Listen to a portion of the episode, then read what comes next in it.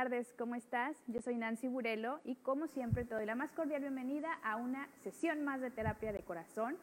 Hoy vamos a hablar de un tema bastante importante porque este 10 de octubre es el Día Mundial de la Salud Mental y obviamente en terapia de corazón que inició precisamente para abordar temas de salud mental y salud emocional, pues por segundo año consecutivo festejamos, por decirlo así, esta fecha especial con una invitada muy especial. Hoy tenemos a nuestra psiquiatra, nuestra favorita psiquiatra, doctora Andrea Vilchis, bienvenida. Hola, hola, ¿cómo están? ¿Cómo han estado? Pues muy bien, fíjate que conmemorando este 10 de octubre, eh, donde vamos a hablar de salud mental. Perfecto. Es importante, eh, no solamente el día 10 de octubre, que es el Día Mundial de la Salud Mental, hablar sobre eso. Y vaya, no es un festejo, ¿verdad? No. Sino es más bien el recordatorio de la importancia que debe de tener la salud mental en la vida de todos nosotros en cualquier nivel, en cualquier situación en la que nos encontremos. Pero recuerdo que platicando eh, por WhatsApp, ¿verdad? La semana pasada me estaba comentando del lema que tiene este año, eh, digamos que el Día Mundial de la Salud eh, Mental.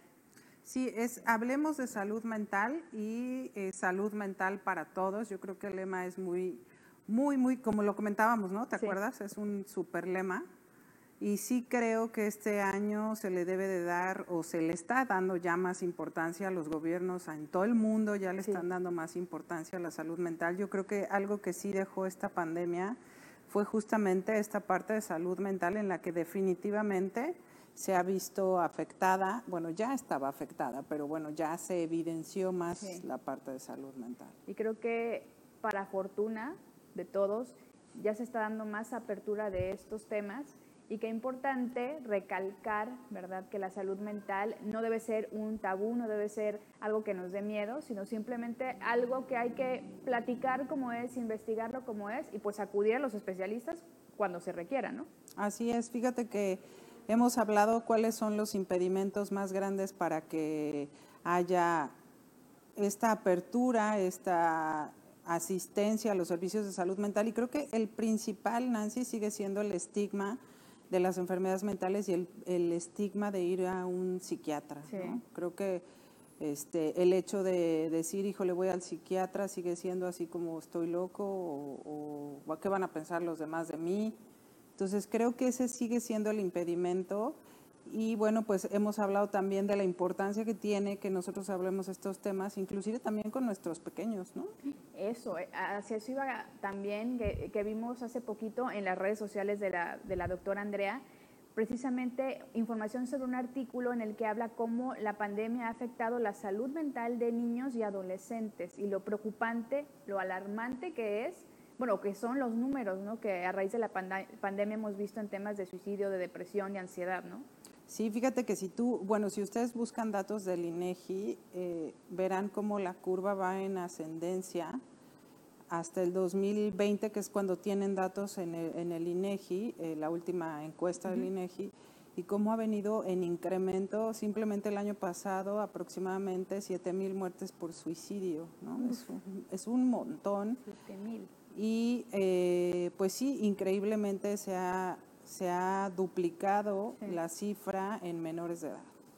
Que eso es súper grave y yo creo que como adultos tenemos la obligación de hablar, de, de abrirnos a estos temas y de no minimizar cualquier situación que pueda eh, darnos pie a una situación de alteración en la salud mental en los pequeños y en los adolescentes. Claro, porque además como adultos tendemos a minimizar de alguna forma las emociones de los niños porque desde, ay, está en, una, está en su fantasía o, ay, bueno, fue una pesadilla. Yo le he platicado muchas veces, mi trastorno de ansiedad empezó a los 7, 8 años, pero mi familia pensaba que era, tiene pesadillas, se le va a pasar, se le va a pasar y era más bien un tema de ansiedad. Entonces, lo importante hoy por hoy es lo que dice la doctora, eh, ver los datos, ¿ok? No para asustarnos, para tener la información y estar más alertas. Usted, por ejemplo, atiende a adolescentes. Adolescentes. ¿Con qué se ha topado, sobre todo ahora en la pandemia? sobre todo, fíjate que eh, en los adolescentes hay mucho incremento de ansiedad y sobre todo en relación a pues este aislamiento forzado que hubo ahora en la pandemia, en donde los jóvenes, su único medio para comunicarse con los otros, hemos dicho miles de veces que son las redes sociales, pero a veces las redes sociales mal utilizadas o mal enfocadas, pues no son como la mejor opción, ¿no? Porque muchas veces sí se contagian unos a otros, no en el sentido de que las enfermedades mentales sean contagiosas, ¿no? No como la gripa, no como el coronavirus necesariamente, pero sí buscar la atención. Muchas veces los jóvenes buscan los consejos en otros jóvenes y no necesariamente es la mejor fuente para buscar ayuda. No.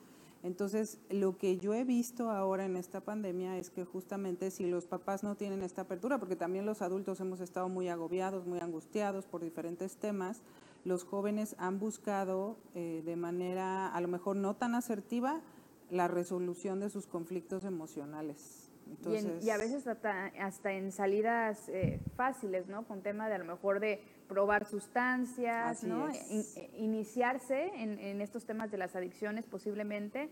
Y entonces sí es importante estar alerta y no tener miedo de enfrentar la situación. Tenemos especialistas, como ya hemos dicho, que nos pueden acompañar en, en un, iba a decir en un trámite, pero no, no es un trámite, en un proceso que muchas veces es algo necesario, pero que es algo en lo que tiene o por lo que tiene que pasar, en este caso un adolescente, inclusive un niño, pero es un proceso que se tiene que pasar sí o sí y sin miedo. Pero ¿qué, datos podríamos también dejar sobre la mesa hoy que estamos hablando del Día Mundial de la Salud Mental? en temas de depresión, qué, datos tenemos sobre ansiedad, todo esto que también se ha potencializado mucho en la pandemia.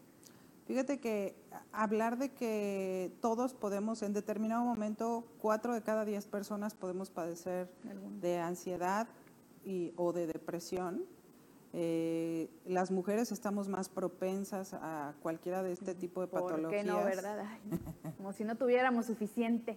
Oye, pero sin embargo, sí, las mujeres estamos más propensas, pero te voy a decir una cosa, cuando los hombres tienen un intento de suicidio, el método es más letal que sí, son más este, Entonces, por, ahí había un meme que andaba circulando en Facebook, que lo voy a mencionar porque la verdad me pareció interesante, que los hombres no lloran, pero sí se pueden llegar a suicidar, ¿no? Entonces, los hombres normalmente su manera de estar deprimidos no necesariamente es igual que el de las mujeres. Muchas veces estar enojados, irritables. Y no eh, sabemos eh, por qué. Y esto muchas veces, como nada más decimos, está enojado, está neurótico, ¿no? Y no necesariamente, o sea, aguas, ¿no? Si de repente empezamos a notar cambios en el estado de ánimo de nuestra pareja, de nuestro hijo, de nuestra persona que está al lado, como en el trabajo, pues hay que estar también bien alertas. ¿no? Sí, y también tener eh, claro lo que hemos platicado en muchas sesiones de terapia de corazón que los trastornos que pueden darnos, los trastornos de salud mental, posiblemente van a tener un detonante en algún punto de nuestra vida y usualmente es después de, lo, eh, entre la adolescencia y la adultez temprana, por decirlo así. Sí, generalmente es cuando cambian de preadolescencia a adolescencia, que es entre los 10 años más o menos, a los 14 años y ya lo notas más. No, esto no quiere decir que antes, que antes no se pueda andar, como tú dices, puede haber datos blandos como, como en tu caso, ¿no? Que dices, a los siete años yo empecé con una cuestión de ansiedad, no sabía ni qué era. Y muchas veces los niños a lo mejor empiezan igual, con datos, y a lo mejor ni lo mencionan, ni lo dicen. Este, pero, por ejemplo, datos eh, que pueden ser de alerta es que un niño que dormía bien ya empiece a tener pesadillas o se empiece a hacer pipí en la cama, empiece a tener regresiones. Este, esto es en cuanto a los niños en la preadolescencia, la preadolescencia es a los 10 años más o menos, ya a partir de los 14 años es cuando ya empieza a ver el cuadro más florido y esto está en relación también con los cambios hormonales e inclusive con el crecimiento en los diferentes lóbulos eh, del cerebro, ¿no? Hemos hablado mucho de la corteza prefrontal, la corteza frontal, o sea, estos cambios también tienen que ver mucho con cuándo se eh, va a presentar el primer episodio, por ejemplo, en los pacientes con esquizofrenia. Es más frecuente eh, a los 16, entre los 16 y 18 años en hombres, pero en mujeres esto puede ser más tardío. ¿no? Entonces, es una etapa, si se fijan, entre 16 y 18 años pasa mucho que vámonos de fiesta, tómate una copita, prueba este churrito, ¿no? Están explorando todo, ¿verdad, chavos? Y si por ahí... Dicen que en efecto por aquí en cabina. y si por ahí traes el gen, un gen que determine que vas a tener o que eres, eh, que estás predispuesto a tener una enfermedad mental como esquizofrenia, probablemente eso te lo acelere más, ese proceso te lo acelere más. Es como con un paciente con diabetes, ¿no? Que no necesariamente porque tú tienes un, un familiar que tiene diabetes, tú vas a tener diabetes, pero estás predispuesto, entonces debes de cuidarte. Esto es igual, las enfermedades mentales es igual, por eso es bien importante cuando acuden a la consulta y tal, que yo les pregunto, por ejemplo, antecedentes en la familia. ¿no? Es bien importante tomar en cuenta esos antecedentes, aunque eh, no vayan a una ayuda con un especialista. ¿Por qué? Pues porque hay que cuidarnos, hay que prever. ¿no? La prevención en, salud mental también la podemos hacer.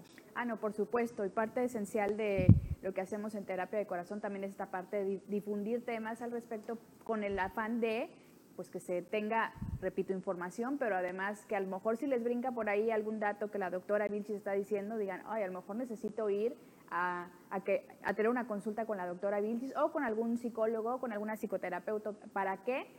Para entender si estoy viviendo algún proceso por el cual requiero ayuda profesional. Y bueno, bien importante también lo que, lo que nos está diciendo la doctora Vilchis, prevención, ¿ok? Hacernos un check-up de salud mental, que de hecho la doctora Vilchis tiene un proyecto al respecto, que ya nos lo compartirá cuando se, se, pueda, pero es bien importante esa parte, así como cada año van o vamos o deberíamos de ir, eh, bueno, no sé, como mujeres vamos cada año, mínimo un año, con el ginecólogo, este, cada seis meses al dentista, por lo menos una vez al año un check-up de, este, de, salud básica, se llama de sangre, de orina, todo eso, ¿por qué no de, de salud mental? Para allá vamos, ¿ok? Quería preguntar esta parte. Las enfermedades mentales o los trastornos mentales se van desarrollando gradualmente. Así es. No es como que un día ah, desperté y pues ya tengo, ya, ya tengo el trastorno de ansiedad o, o ya presento esquizofrenia o bueno, o datos este, tangibles, por decirlo así, de que tengo un trastorno, sino que es poquito a poquito. Sí, fíjate que qué bueno que preguntas esto, porque en caso de que los síntomas sean súbitos, o sea, por ejemplo, sí puede haber patologías, pero son patologías más médicas, o sea, por ejemplo, en el caso del hipertiroidismo, hipotiroidismo, pueden ser los síntomas más súbitos y por eso es bien importante acudir con un especialista porque de acuerdo a la valoración, a la historia clínica, a los antecedentes, es que de pronto nosotros vamos determinando si el paciente es un paciente con una enfermedad psiquiátrica primaria, por decirlo de alguna forma, o si es debido a alguna otra patología médica. Por eso los psiquiatras, que creo que es importante mencionarlo, somos médicos y después estudiamos la especialidad de psiquiatría. ¿no? Eh, por ejemplo, les puedo compartir que a mí me ha tocado ver casos, bastantes casos en el hospital, que llegan con alucinaciones auditivas, con alucinaciones visuales y pasaron, no sé, me tocó el caso de una paciente italiana, aquí atendemos mucho turismo, que había estado con el diagnóstico durante 15 años de esquizofrenia. Y resulta ser que le hacemos pues toda una batería, porque a mí algo no me latió en la, en la valoración, le hago un perfil tiroideo, resulta ser que era hipertiroidea, ¿no? Entonces, una vez corrigiéndole la, la, parte de la tiroides, se quitó la sintomatología psiquiátrica. Entonces, por eso es importante ah, caray. acudir a una valoración con un especialista. ¿Y qué tiene que ver esta parte de la tiroide con qué, qué, qué eh, síntomas presentaba? ¿Alucinaciones? Sí, uh, principalmente no es como lo característico, ¿no? De que lleguen con una cuestión de hipertiroidismo y presenten así como su primer síntoma sea alucinaciones eh, visuales o auditivas. Sin embargo, eh, por ejemplo, en este caso pasó desapercibido porque ella empezó a bajar de peso y ella quería bajar de peso, mm, empezó a tener temblor y dijo, pues estoy nerviosa. O sea, como que empiezan a justificar los demás síntomas y ya es hasta que empiezan a ver fantasmas o otras cosas que sí les llaman muchísimo la atención, que acuden a una, a una sala de urgencias o acuden con un especialista. Por supuesto. Es que vean esta parte, cuando hacemos, eh, cuando vamos a un eh, médico es porque ya nos duele algo, rara vez vamos para lo, que decía hace un momento, ¿no? La prevención. Por ejemplo, yo alguna vez también les platiqué cuando tuve mi, mi, ataque de pánico, el primer ataque de pánico fuerte que dije, se me duerme la cara, se me duerme el brazo, no puedo respirar, tengo un infarto a los 25 años. Pues sí, mi, mi contención fue un médico general en urgencias. Y él fue el que dijo, no, tranquila, no tienes, digo, tranquila dentro de lo que puedas, ¿no? No tienes nada del corazón, no te estás infartando, pero lo tuyo es algo ya inclusive psiquiátrico y, ahí fue donde se me canalizó. A lo mejor si en, una primera instancia hubiera tenido el acompañamiento eh, psicológico, ¿no? Para atender lo emocional que estaba viviendo en ese momento, ese mismo psicólogo me hubiera dicho, ¿sabes qué? Ya es momento de que eh, vayas a psiquiatra porque probablemente vas a necesitar medicamento y un psicólogo no puede darte medicamento. Ojo con eso. Me gustaría hablar de, de las diferencias entre un psicólogo y un psiquiatra porque la gente tiende a confundirse y de verdad que en terapia de corazón nos dejan mensajitos de ¿a dónde me recomienda ir? ¿Con el psiquiatra, el psiquiatra o psicólogo? Yo así, eh, un momento, ¿no? Digo, ¿yo quién soy? Pero tenemos especialistas que nos pueden pues, dar un poquito más de luz al respecto.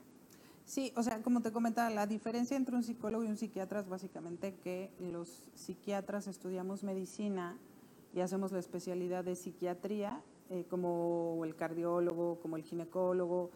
Pero ojo, esto no quiere decir, o sea, el psicólogo tiene con nosotros, o sea, trabajamos mucho en equipo. Bueno, yo trabajo muchísimo en equipo con psicólogos porque los psicólogos hacen otra parte del trabajo para que el paciente esté bien. Finalmente, los trastornos mentales, la ansiedad, la depresión, cualquier otro padecimiento mental, tiene que ir acompañado o va a tener mejor resultado si está acompañado con una terapia psicológica, inclusive para dar apoyo a los familiares. Digo, hay terapeutas que se dedican a la terapia familiar, a la intervención en crisis, etcétera. O sea, hacemos cosas distintas porque estudiamos cosas distintas, pero, somos igual de importantes. Y, por supuesto eh, son un complemento y habrá quien a lo mejor nada más necesite eh, este acompañamiento psicológico porque pues no quiero decir está bien o está mal, pero bueno, su proceso es diferente y lo que necesita es esta parte.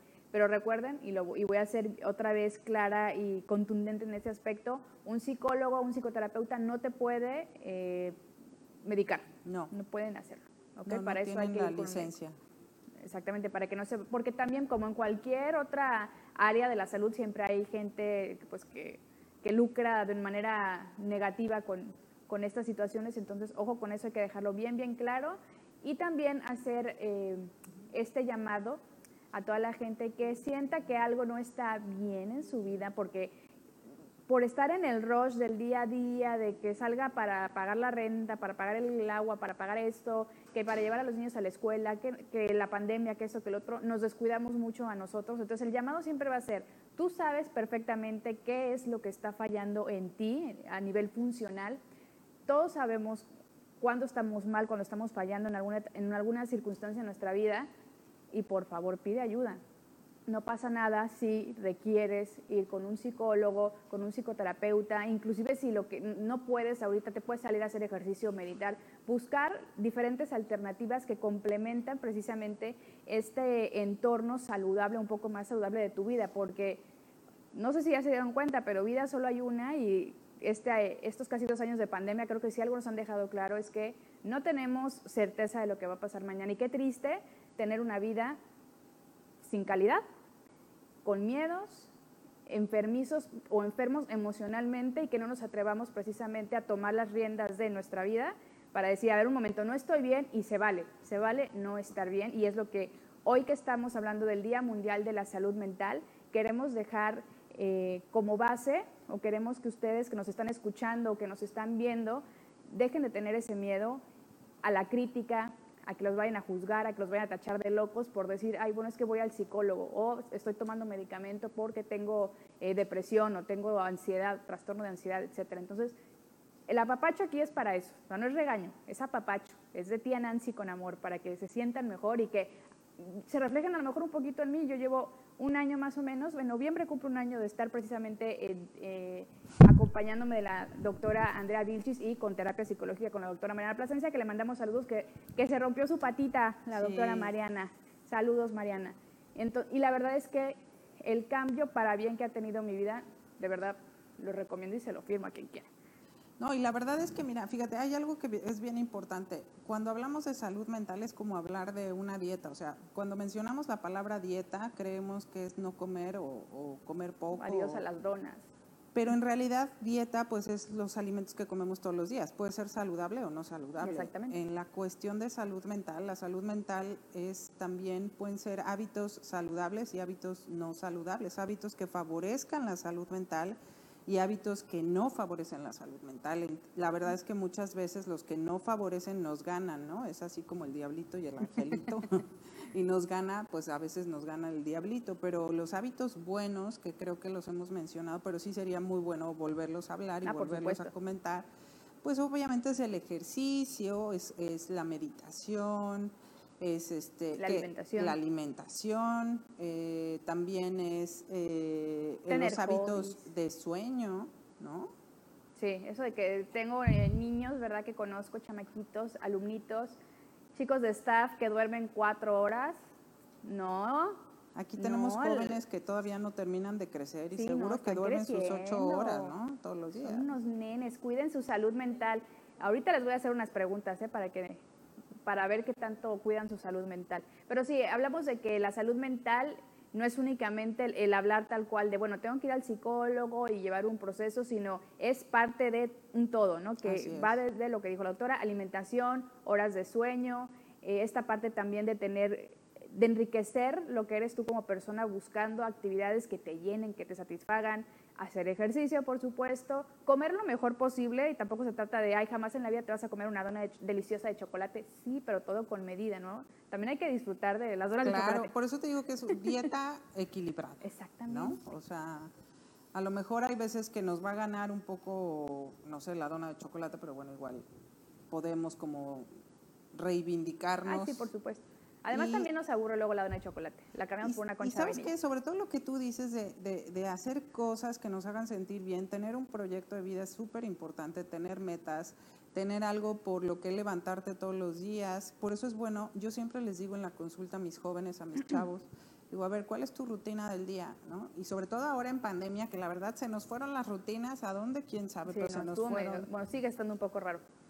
Entonces, como que recuperar estas rutinas me parece que es súper importante. ¿Por qué? Porque nos va llevando como a lograr los objetivos, aunque sea de a, de a poquito, ¿no? Yo les digo, bueno, no, no se trata de que acabes con la lista del to-do list el día de hoy, ¿no? O sea, se trata de que vayas como poco a poco logrando y esos logros como que van llenando el vasito de la autoestima. Sí, sí, sí, te motivan mucho cuando dices, ay, ya pude hacer esto, sí es como, wow, lo, lo logré. También me gustaría, doctora, antes de irnos a un corte, platicar sobre eh, mitos y verdades de la salud mental. Como, ¿qué, podríamos poner sobre la mesa, para, bueno, sobre la mesa que está aquí, para la gente que nos está viendo y nos está escuchando? Por cierto, no mandé mis saludos a Radio Génesis en el 106.5 FM para Cancún, 107.9 para Puerto Morelos. Gracias por estarnos escuchando, pero es que me clavé mucho en la conversación y nada, manejen con precaución si nos están escuchando desde su coche. Pero a ver, yo igual le podría hablar de algún eh, mito, ¿no? Eh, el acudir con un psiquiatra que te va a medicar no te va a ayudar, porque todos los medicamentos son placebo. O sea, sí, los medicamentos tienen un efecto placebo, por supuesto, pero digo, sí, sí funcionan, están científicamente comprobados. Para que un medicamento salga a venderse a las farmacias, tiene detrás como muchos estudios científicos, muchos años, ¿no? Este, finalmente, lo que pasa es que precisamente como zapatero a tus zapatos, los psiquiatras nos especializamos en esa parte, en la psicofarmacología, en, cómo, en ver cómo actúan estos fármacos en el cerebro. Y de hecho estudiamos cuatro años solo eso, ¿no? Entonces sí, sí funcionan, hay que saberlos usar, hay que no abusar de ellos cuando se prescriban, tomarlos tal cual se los está indicando su médico, no combinarlos con medicamentos, porque luego es este, ay, es que a mí mi vecina me dijo que el té de tlacuache Ay, no, sí, ya, por Dios, este, es vecina. buenísimo, y a veces el té de tlacuache interactúa con esos medicamentos. Ya hicieron cortocircuito ahí. Ojo, eh, eh, hay otro mito que es, es que si voy al psiquiatra estoy loco. ¿No? Sí. ¿No lo has oído? No, por supuesto, de hecho, lo confieso, y pues, si me está viendo mamá, hola mamá. No, mi mamá todavía le digo, es que psiquiatra, ah, ah, pero sí, sí está bien, y no, no, como que es un tema que no, no le gusta mucho tomar, pero yo creo, tomar no, tocar, pero yo creo que tiene que ver con las generaciones, ¿no? Porque creo que la generación, por ejemplo, de mi mamá o inclusive de mis abuelos en su momento, no se hablaba de salud mental y, y la percepción que se tenía era de aquellos lugares de hace 50 años en donde realmente te trataban, sea, te ponían camisa de fuerza, te encerraban y electroshocks y ya. Entonces como que tienen esa percepción o esa idea de, de lo que una persona con algún trastorno mental va a terminar siendo y creo que por ahí también puede ser, digo, obviamente hay muchas otras situaciones, pero yo sí he notado que si me toco ese tema, como que, ah, sí está padre, pero me lo cambia así. Y, ah, digo, también, pues se entiende que son temas que se pueden ser incómodos, pero a, a mí no me incomoda para nada, digo, ya se dieron cuenta, ¿verdad?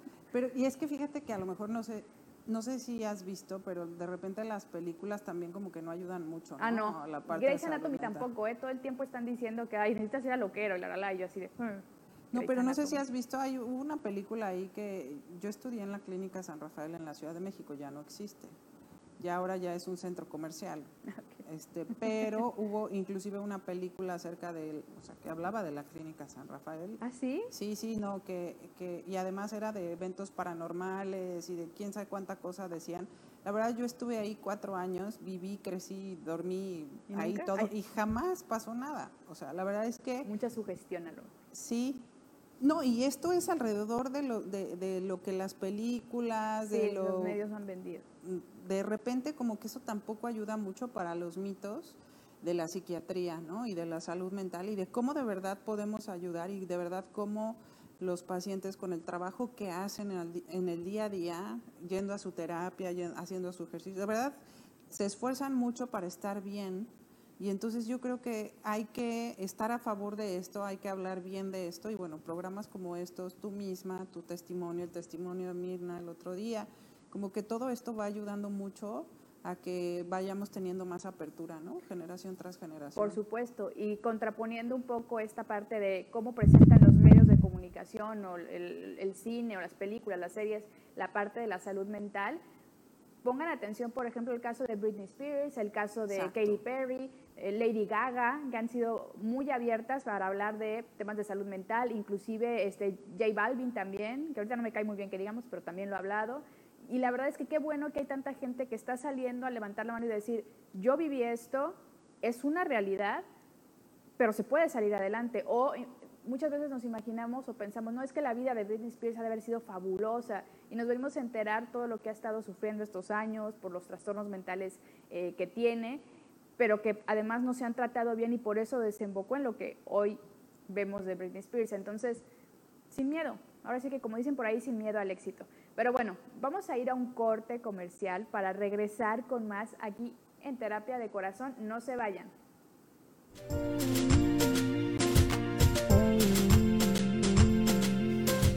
Ya estamos de regreso con más aquí en Terapia de Corazón, hablando de salud mental porque el 10 de octubre es el Día Mundial de la Salud Mental y estamos aquí para seguir generando conciencia, para abrir espacios, para que la salud mental sea un tema casual del que no tengamos ninguna pena de, hablar y sobre todo para prevenir, porque ya dijo la doctora que, ¿cuántos eran? ¿Cuatro de cada diez personas? En algún Cuatro de cada diez. En algún momento de hasta los 60 años vamos a padecer algún algún padecimiento mental, o sea, alguna situación de salud mental. Y que no nos dé miedo, porque no es para siempre, o sea, si hay enfermedades que no es que se curen, pero con un tratamiento, eh, la medicación adecuada, se vive perfectamente bien. No, y obvio no siempre es en la misma eh, intensidad, o sea, no es, no es, en la misma, o sea, hay, clasificaciones, ¿no? Hay clasificaciones y hay desde las leves hasta las graves y las que requieren tratamiento farmacológico y las que no requieren tratamiento farmacológico, entonces no es como, no podemos meterlas todas en un cajón, sino hay diferentes cajones. Claro. Y cómo saber al respecto y cómo saber en dónde me encuentro, pues yendo, ¿verdad?, con el especialista en salud mental. Antes de continuar con la doctora Vilchis a seguir desarrollando un poco más los temas de salud mental, eh, digo, no está Palomo, que siempre es la voz ahí misteriosa que, que, que, habla y que nos comenta ciertas cosas, pero sí tengo, ¿quieres que diga tu nombre? Ok, es que dije, ¿qué tal que no quiere este, que la gente sepa lo que va a decir? Pero está Marco, eh, ahí arriba, Marco. Hola, hola. ¿Escucharon a Marco? Hola, hola. Ahí está. hola, Marco. Hola. Bueno, Marco es un jovenzuelo. ¿Cuántos años tienes, Marco? digo, arriba, arriba, es que está arriba. es arriba, no está aquí a mi lado, no, está arriba, en algún lugar. Tengo 20. 20 añitos. A ver, la pregunta para ti es, Marco, ¿Para ti qué es la salud mental?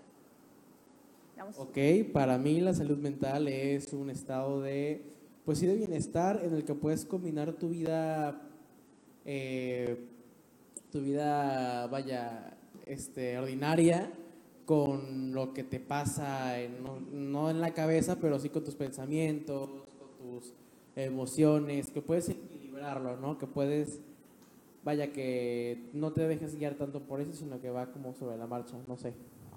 Ok. ¿Qué calificación le pone? ¿Cuánto le pone? ¿10, 9, 8? 10, 10 palomitas. Perfecto, ahí está.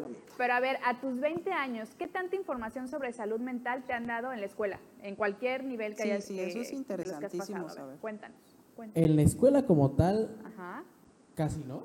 O sea, sí te hablan de los padecimientos en el sentido de que, no, pues existe la esquizofrenia, ¿qué es esto? O la ansiedad, pero nunca eh, una clase dedicada a, nunca un, un foro, digamos, que en el que se puede hablar abiertamente. De hecho, incluso es un poco curioso, pero solamente creo que en una escuela, y fue creo que en la secundaria, teníamos como tal una persona, un psicólogo o, o un especialista un poquito en la institución. Entonces, pues creo que no mucha información. No, definitivamente no. Pero a ver, ahorita que hablaste que en algún punto hablaron de algunos padecimientos, ¿en qué materia fue? Eh, yo estuve en, el área de salud, en la prepa. Ah, entonces, pues... Pero ellas se eh, fueron más específicas, o sea, realmente era para personas que entraron a esa área, no es como que el tronco común como para que todos tuvieran la información. Sí, no, no. Era Ay, yo estoy indignada. No, era Como parte del, era como parte del plan de estudios de la materia, que era así súper ¿Qué era el área de especialización que en la prepa tienes que tomar eventualmente? Sí. No, no está aquí, Marco, estoy viendo. Estoy aquí, estoy en el aire, estoy en todos lados. Está, es un, ajá, un Pero sí, Esto está preocupante. hubo un, o sea, no hubo un acompañamiento como tal y de hecho fue muy corto, o sea, de que un tema de un día, un, dos días y pues listo, ya. Una embarradita. Ajá, exactamente. Oye, eso, eso está... Eso está bien triste. Pero fíjate que hoy en día, digo, yo tengo una hija de nueve años va en cuarto de primaria. Y sí, fíjate que desde primero de primaria, digo, a lo mejor hay un hay una brecha, una brecha grande este, entre la información en salud mental. A lo mejor esta generación que te hablo de mi hija, que empezó en primaria, sí como que le empezaron ya más a hablar de salud mental y como que inclusive los temas de su escuela hay una unidad enfocada en salud y hablan de salud mental, ¿no? Hablan de emociones y estas cosas. Pero me llama la atención, por ejemplo, en el caso de Marco, que está allá arriba. Sí, que está. Este no sé si ubican por generación, ¿verdad? Pero seguramente usted, doctora, sí, el calabozo, ¿no? Que, estaba ahí. Era, ¿Cómo se llama? Lencho, el niño, ¿no? Que estaba allá. Vamos a poner a Marco allá arriba y asomado. Para los jóvenes como ustedes seguramente no entendieron nada, pero bueno, la doctora y yo y con eso tengo bastante. pero sí decía que... Fue ping de dos esto porque no creo que hayan entendido nada. No, al ratito, por favor, se pueden investigar en Google el calabozo. Gracias. Bueno, pues entonces te comentaba, yo creo que sí es una cuestión bien generacional. Ojalá con este tipo de programas podamos llegar a, los chavos, sobre todo, ¿no? Y que, les llame la atención el tema, porque si no también dicen, ay, ay qué, qué, flojera, a mí qué me, qué me va a importar. Ay, ya se me fue Marco. ahorita lo buscamos. Pero bueno, pues yo creo que eh, en la medida que nosotros también lo normalicemos, también ellos... Lo que pasa es que además, bueno, yo no sé, Marco, pero no sé si a ti te llegaron a decir, los hombres no lloran, ¿no? A ver. Sí, claro, muchas veces, este, de que no, pues aguántese, no, o sea, no lloran.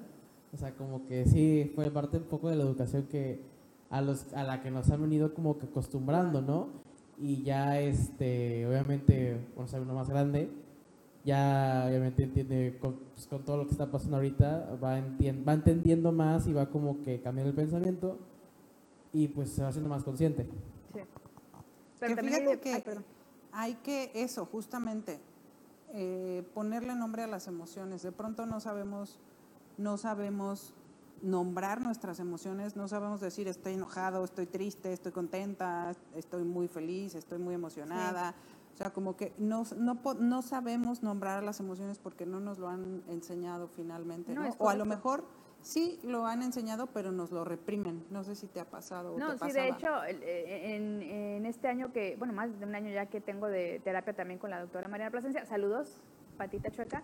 Este, no, sí, en algún momento, imagínense yo, a, a mi edad, me costaba trabajo decir, me siento así, y, tuve que hacer ejercicios al respecto de, a ver, identifica tus emociones, a ver qué sientes por esta persona que crees tú que a lo mejor te hizo daño, ¿no? Yo, ay, no sé, realidad, no, siente, o sea, conecta con esa emoción, vívela y siéntela.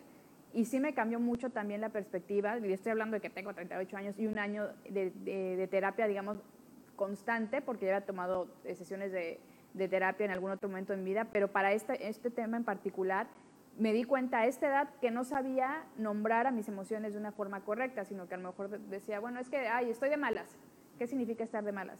Estoy, eh, bueno, no, estoy frustrada realmente, estoy frustrada porque no me salió bien esto, porque yo hice todo este esfuerzo y me doy cuenta de que no, y ya como que lo vas sacando y también es como una, pues sí, una válvula de escape al final de cuentas y no te vas quedando con toda esa, con ese sentimiento y con esa información negativa en ti, ¿no? Porque muchas veces hasta para desahogarte con las amigas o los amigos, no sabes ni, decir qué, qué sientes.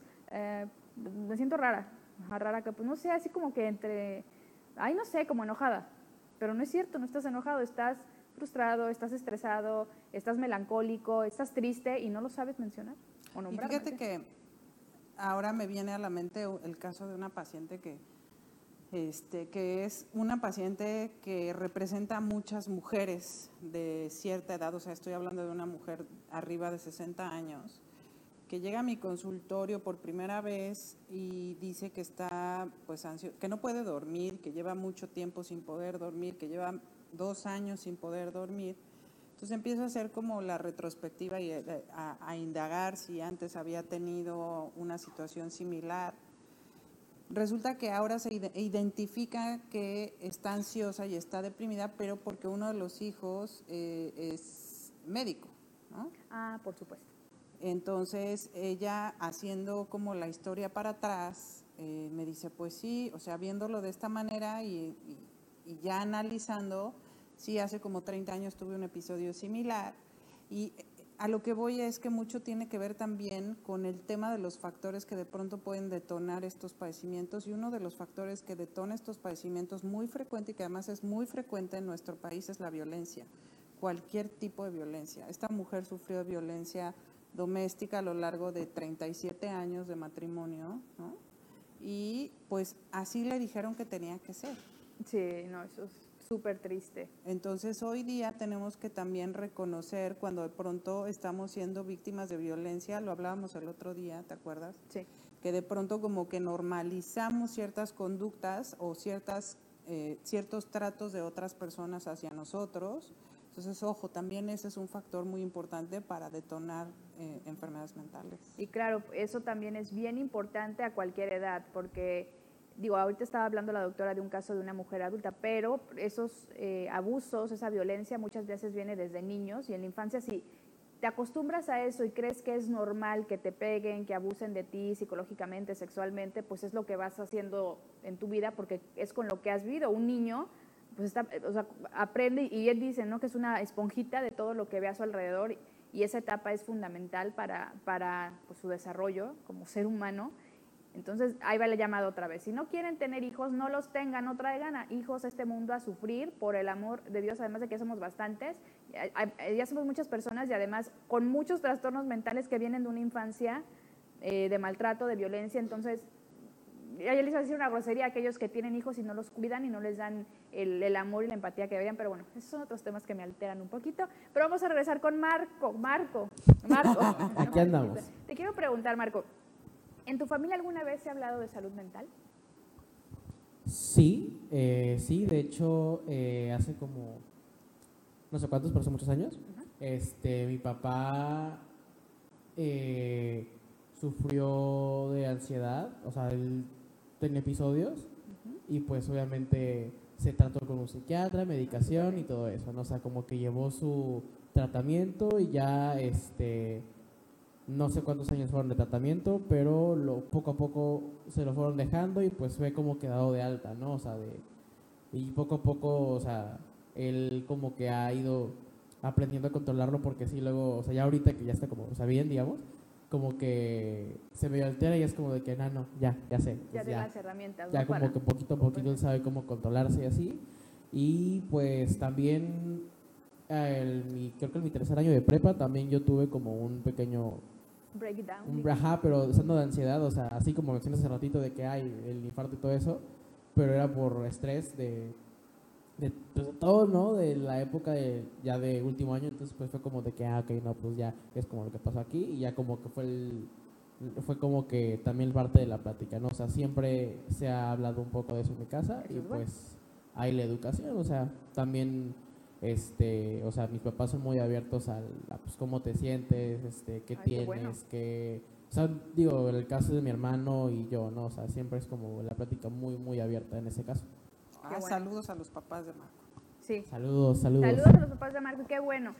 Qué bueno por la apertura porque lo vivieron en carne propia. ¿Cuántas familias hay que no tocan esos temas porque además no los entienden? Y digo, no está mal en no entenderlo, ojalá a nadie le pase nunca nada para que esté muy tranquilo por la vida, pero creo que también en, en medida de que pasas por un proceso o un familiar o alguien muy cercano tiene alguna situación y se le da este seguimiento y habla al respecto, como que te abre un poquito más la mente, ¿no? ¿No, le ha pasado que llega gente con mucha, eh, que a lo mejor tenía mucho, no sé, escepticismo por lo que sucede en, en una sesión con, con, un psiquiatra y luego dijo, ay, no, pues está padrísimo, ¿no? Fíjate que tan me ha pasado que me ha pasado hasta con médicos que no creen de pronto en la salud mental o en los ataques de pánico de los pacientes hasta que les toca a ellos. ¿eh? Ándele, ándele, este, Y la verdad es que no nada más me ha pasado que de repente el familiar no entiende la patología. Yo los mando mucho, por ejemplo, les voy a recomendar a todos que vean un, un video que se llama El perro negro, que habla acerca de la depresión. Véanlo, búsquenlo, está en YouTube. perro negro. El perro negro. Ahí habla exactamente de cómo se siente la gente que está deprimida. No nada más no me ha pasado, sino que además de pronto quienes sabotean el tratamiento de los pacientes son los familiares. Ay, hijo de su mouse. O sea, son los que empiezan a decirles a los familiares, a los pacientes, oye, ya no lo tomes porque te vas a hacer adicto. Eso, a mí me choca ese, ese de, te vas a hacer, inclusive hace poquito escuché, voy a balconear, escuché una entrevista que le hicieron a Yuri en el programa de Radio Marta de Baile por una, un padecimiento que ya se me olvidó cómo se llama, pero bueno, lo voy a investigar y ya se los repito. Pero si dijo, es que yo no quería tomar medicamento con el psiquiatra porque luego te vuelves adicto y es horrible ser adicto. Y yo así de, cállese señora. Así, que, así de, ya siéntese. Ya, ya siéntese. No, pero digo, no, no, no pueden ser tan irresponsables en aventar ese tipo de información, sobre todo cuando alguien con la trayectoria de Yuri, que es una mujer muy talentosa y canta padrísimo lo que, tú, lo que quieran, es muy libre de creer lo que quiera creer, pero aventar un comentario así es muy irresponsable. No, de hecho, fíjate que además, si no mal recuerdo, Yuri hizo un video en un hospital psiquiátrico. Entonces a mí también como que no me encanta. Ah, sí. Ay. sí. Búsquenlo. A ver, búsquela. un video en hospital psiquiátrico. Ajá. ¿Un video musical? Sí. Y, y mendiga. No, pero también, digo, eh, seguramente con toda la ignorancia al respecto y no en un mal sentido. mira, yo lo digo porque muchas veces la gente sigue estos ejemplos, o sea, siguen a los cantantes. Digo, a mí me gusta mucho como canta Yuri, ¿no? Tiene una voz increíble. que venir al programa Yuri.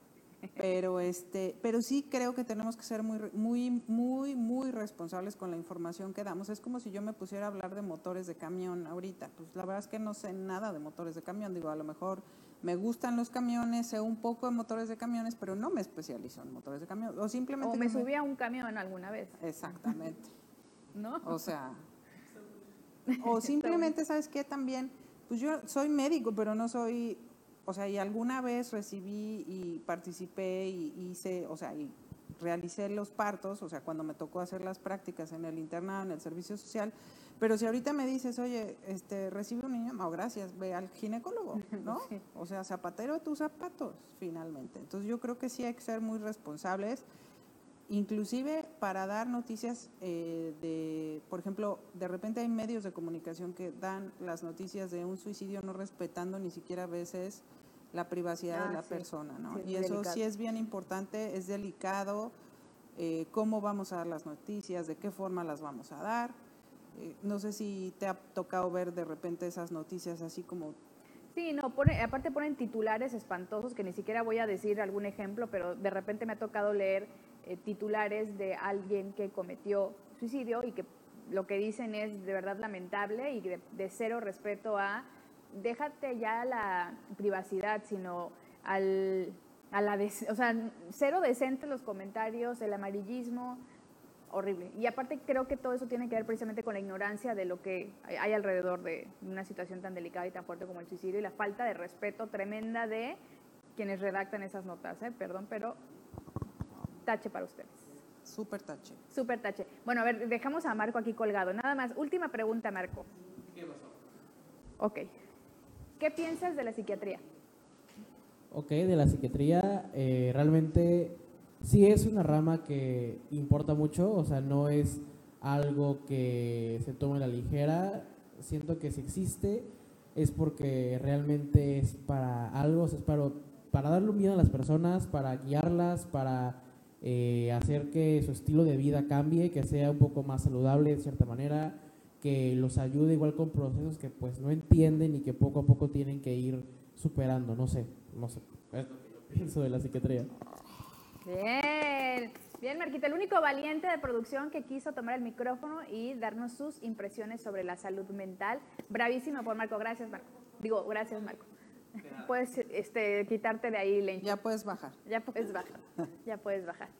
Pues bueno, no, eh, lo que quería también al, al preguntarle a Marco, que es alguien joven, de 20 años, ¿verdad? También tener esa perspectiva y esa eh, información de qué tanto se sabe eh, de la salud mental de manera general, digamos, porque estamos hoy en el día, bueno, no hoy precisamente, pero el programa de hoy trata precisamente del Día Mundial de la Salud Mental, que es el próximo 10 de octubre. Entonces, lo importante, el eh, próximo, Carlita, exactamente.